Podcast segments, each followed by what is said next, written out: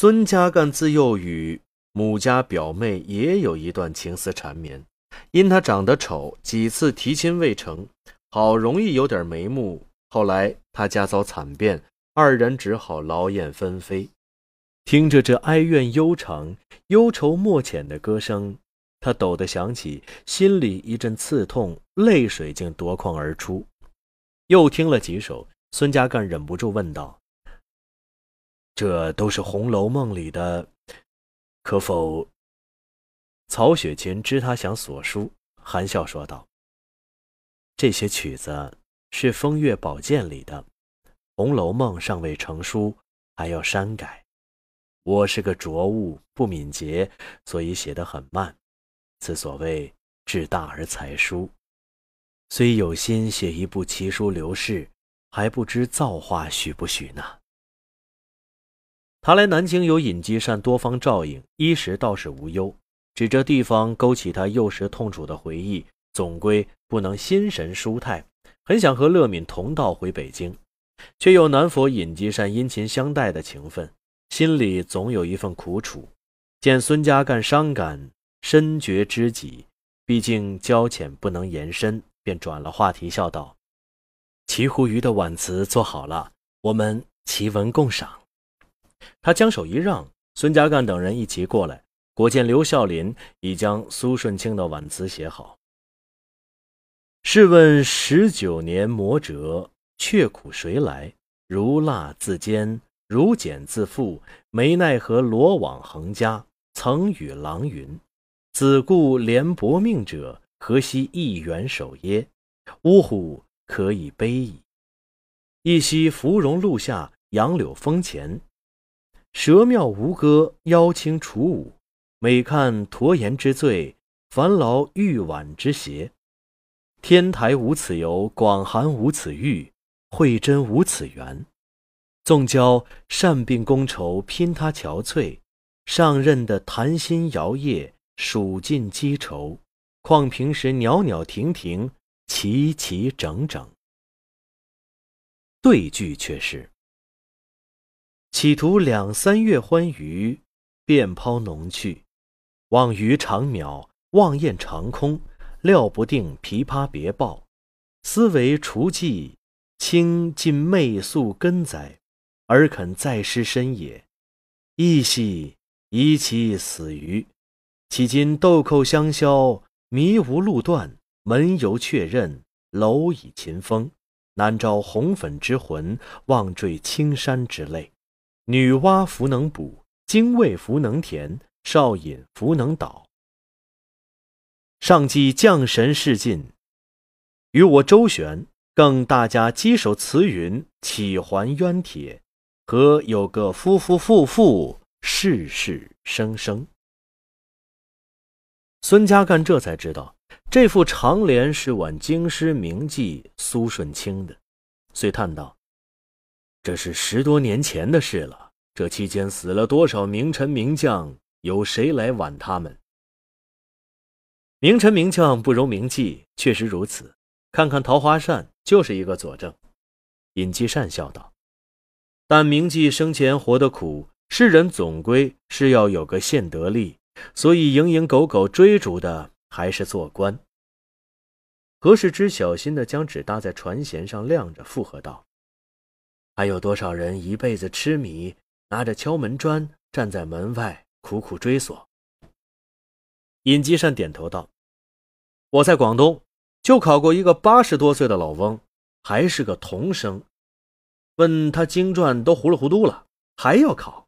我也出了一联，上联是“行年八旬上称童，可云寿考”，下联是“到老五经犹未熟，不愧书生”。众人不禁哄堂大笑。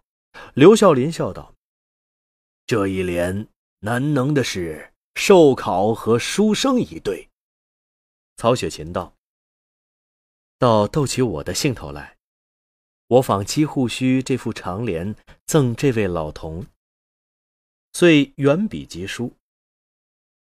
试问数十年磨折，却苦谁来？如蜡自坚，如茧自缚，没奈何，雪始暗临。曾与人云：“我故非消父者，不做第二人想也。”呜呼，可以雄矣！一夕，至公堂上，明远楼边，范家仆包，带携茶淡。每遇题牌之下，常劳刻板之藤。昌黎无此文，羲之无此字，太白无此诗。总教石乖运简，拼他跌滚。由妄想顽长酒席，得列前茅，况自家点点圈圈，删删改改。企图无数次颠翻，竟抛浓去，望于长渺，望雁长空，料不定里房写落。原为官妓。彼必有横纹者，俱将后几排刷耶？亦喜，以其结余。迄今园间辕门路断，着以子孙，贺先朋亲，愁闻亘古之声，怕听报罗之响。秀才弗能求，书生弗能译，寿考不能死。或者祖公宗德，上百遗留。且陆将长按姓名，静观后效，何有个子子孙孙熙熙绕绕？这也算是将其中况味写透了。何世之一生名场潦倒，追随曹雪芹为门墙私塾弟子，已是大彻大悟。见这副对联仿作，竟不自禁勾起旧日情长，心里一阵酸热，想着又补了一句。无药可医相将病，有心难补女娲天呐。众人还在仔细评讲，忽听岸边有人手卷喇叭呼唤：“忠诚大人，有停骑急见。”看来今儿不能尽兴而归了。尹吉善微笑着叹息一声：“就如何先生说的，无药可医相将病，我续全了，有心回头衙前马。”此中况味君亦难啊！说着，画舫已经靠岸，却见是巡抚衙门的格什哈。刚停稳，那格什哈便跳上船来，向尹吉善打了个签儿，将一份家有军机处官房火漆通风书简双手呈上。尹吉善挠足而坐，拆开看时，见有“御批”二字，忙站起身来，小心展开捧读，却是一份奏折。臣山西巡抚科尔吉善为弹劾山西布政使萨哈亮收兑银两、冒知贪贿事，跪奏。尹吉善粗粗看过正文，看乾隆的御批时，却是着发往各省，已着吏部侍郎杨四景前往查核，即会同傅恒审理此案。孙家干见尹吉善只是沉吟，欲问时。因这是圣谕，又不知该不该问，便也默然。一船上人见他两人不开口，也都讪讪的不说话。尹吉善许久才道：“这是皇上继位以来第一处查处贪贿的案子，前头我送呈的几份都留中不发了，看来这是戏中有戏。”说着，把奏折稿子递给孙家干。孙家干接过来看了看，笑道。科尔吉善这人最油滑，这回竟率先打了个冲天炮。萨哈亮是庄亲王的门人，只怕这官司不好打呀。诸位仁兄贤弟，尹吉善从容拿起桌上素纸折扇，当胸一拱，笑道：“我和孙大人不能陪你们了，回衙门要议点事，你们只管尽兴，待我多劝乐兄几杯，回头上路，兄弟自然还有些诚意。”说着，从容走上跳板，和孙家干一道上岸，隔水又是一揖，这才和孙家干同轿回衙。二人在江南巡抚衙门签押房坐定，尹吉善方道：“我说戏中有戏，就是这个意思。岂止把庄亲王卷在里头？杨四景是怡亲王府的亲信，又是萨哈亮的童年，他来审案。”科尔吉善有什么好结果？他手中大折扇展开又合拢。据我看，科尔吉善背后肯定是傅恒撑腰。傅恒少年心贵，又是个胆大细心的，一心要做名臣，唆使着在山西开这个惩贪第一刀，这是想得到的事。但皇上若不想大做，为什么把折子发往各省？要想认真办，又何以叫杨四景来办？这才有点叫人扑朔迷离。孙家干没有在外任上做过大员，他是一向有什么事儿说什么事儿的。这才知道，一封奏折批下来，这些封疆大吏们动尽了脑筋，想的居然不是该人奏的事是实是虚，或者我身边有没有这样的事该不该揍，而是案子后头的戏。遂笑道：“要是我才不这么想呢。我头一件事要先看看江南方库。”清点一下自己，那你连一阵巡抚也做不到底。尹吉善见他如此直率，莞尔一笑，道：“自己是清事贪，不用想；身边有没有贪官，那是也不用想，哪里都有，也早就心中有数。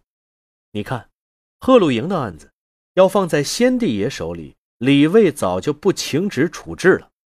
皇上要扭严为宽，你抛出来。”那叫不识大局，你自己连官都坐不稳，试问你怎么能切实为朝廷、为百姓做点好事呢？如今太平的久了，赃官十八九，清官十一二，有这个比例就算不错了。真的动手一个一个按律查拿，清到水无鱼，林无鸟，官也就没人做了。这也是一片道理。孙家干突然感到一阵不安。他想到了和莫君子一番误时，真的有点吃不准究竟谁是谁非了。破山中贼易，破心中贼难啊！他喃喃自语的说道。尹继善却没听清，问道：“你好像很有心事。”我有点怕，怕。尹继善顿了一下，怕。赃官多，不怕贵人们都像你这么想。孙家淦苦笑道：“那就离革命不远了。”尹继善大笑说道：“西公，革命是天道，是大术。圣人为什么要说和光同尘？就是要顺天应变，在这一朝忠心为这一朝尽心，尽力办好自己手中的事。”也就是延缓革命而已，要阻止这个大树天命，自古谁也没有办到过。如今实话实说，皇上要创极盛之时，已经是看得见、摸得到的事了。但极盛而后，必定是月圆而食，盘盈而亏。皇上博学多识，焉有不知之理？历数祖龙以来，哪一朝代不是由盛而衰？但创的盛世越是时日长，国祚必定越长。这一条有汉唐史作证，所以你这份痴情叫人感动。你想想，事理是不是如此？这真叫醍醐灌顶啊！孙家干不禁也笑了。我是虑的太多了，遂已将夜宿石头城小店遇到莫君子的事说了，又道：“这事我已奏明圣上，按你说法，那个莫君子竟也是个痴人。”尹继善却没了笑容，许久叹道：“山西白莲教搓耳小寇中，竟有这样人物。那天下之大，这样的人多了，不是我满洲人之福啊！”孙家干和尹继善都是奉旨办学差的人，因而第二天便挂了牌子，谢绝一切官员拜访。尹继善将巡抚衙门事务都卸了。由江南布政使穆萨哈代署衙务，也带一群看卷师爷搬进了驿馆和孙家干同住。这是为了避嫌立的规矩，历来如此。原想还有不到一个月的时间，尹继善从家里运来了几箱图书，想好好闭门读书。不料五天之后，转来山西巡抚科尔吉善又一份奏稿，仍是弹劾官员贪墨，被告。却又换了一个，是山西学政科尔钦，语气也更加严厉。该员会卖文武生员，赃政昭彰，并买有夫之妇为妾，声名狼藉，廉耻丧尽，请旨将科尔钦所拿严训，斩之阙下，以敬天下贪官墨吏。后头特加朱批，转发各省巡抚。此稿发孙家干着意看。下头礼部跪奏。孙家干已赴江南主持南委。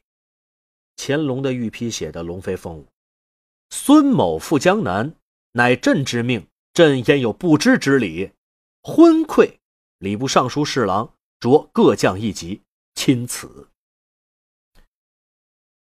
山雨欲来风满楼啊！尹积善住在东书房，接到谕旨，立刻到西书房请孙家干看。他仍是一副从容不迫的气度，但神色已变得严峻起来。七公，看样子这一科南委你未必能主持。我看圣意，说不定要你去山西主持审验这个泼天大案呢。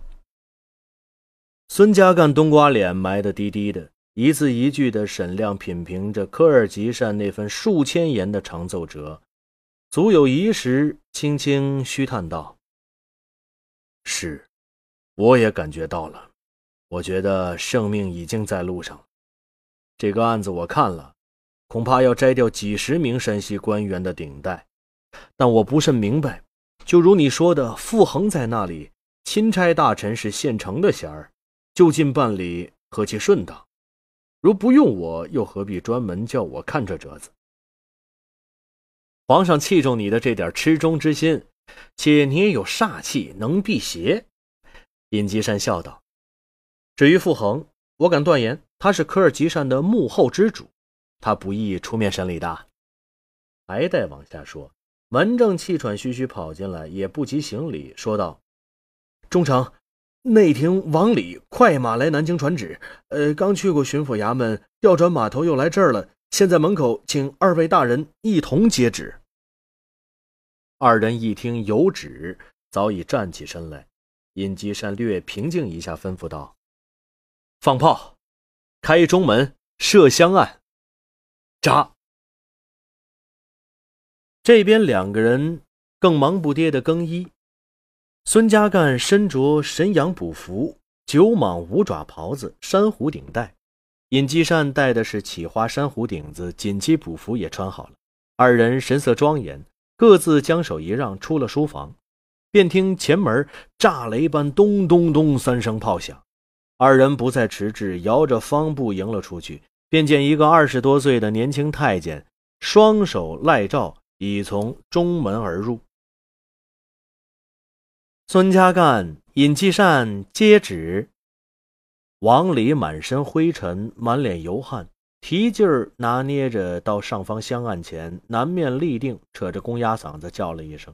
见孙尹二人已俯伏行礼，展开诏旨读道：“奉天承运，皇帝诏曰：朕自御己以来，信任大臣，体恤群吏，且增加俸禄，厚积养廉，恩师优渥，以为天下臣公自必感激愤勉，砥砺廉洁，实心尽职。”断不至有贪渎败减以干献典者，不亦竟有山西布政使萨哈亮、学政使科尔钦，讳迹昭彰，赃私累累，实朕梦想之所不到。